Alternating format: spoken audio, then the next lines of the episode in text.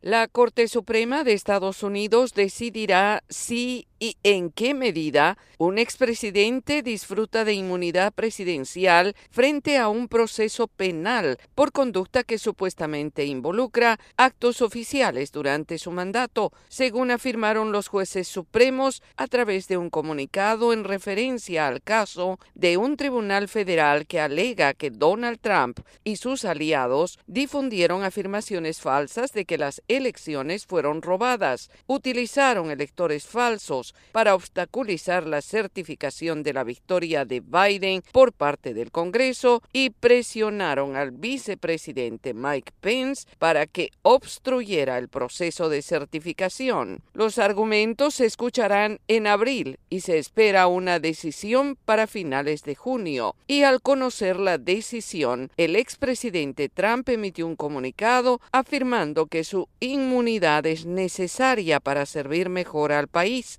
y destacó textualmente, un presidente tiene que ser libre de determinar lo que es correcto para nuestro país sin presiones indebidas. Si no hay inmunidad, la presidencia tal como la conocemos ya no existe y muchas acciones en beneficio de nuestro país no se tomarán, afirmó. La Corte Suprema ha establecido previamente que los presidentes están protegidos contra demandas civiles relacionadas con sus deberes oficiales y los representantes legales de Trump han argumentado consistentemente que esta protección debería extenderse a las acusaciones penales. Previamente, el Tribunal de Apelaciones de Estados Unidos para el Circuito del Distrito de Columbia falló 3 a 0 en contra de Trump, argumentando que el reclamo de inmunidad debería rechazarse, remarcando textualmente, no podemos aceptar que la oficina de la presidencia coloque a sus antiguos ocupantes por encima de la ley para siempre. El equipo legal del expresidente Trump ha tratado de retrasar todos sus juicios hasta después de las elecciones presidenciales de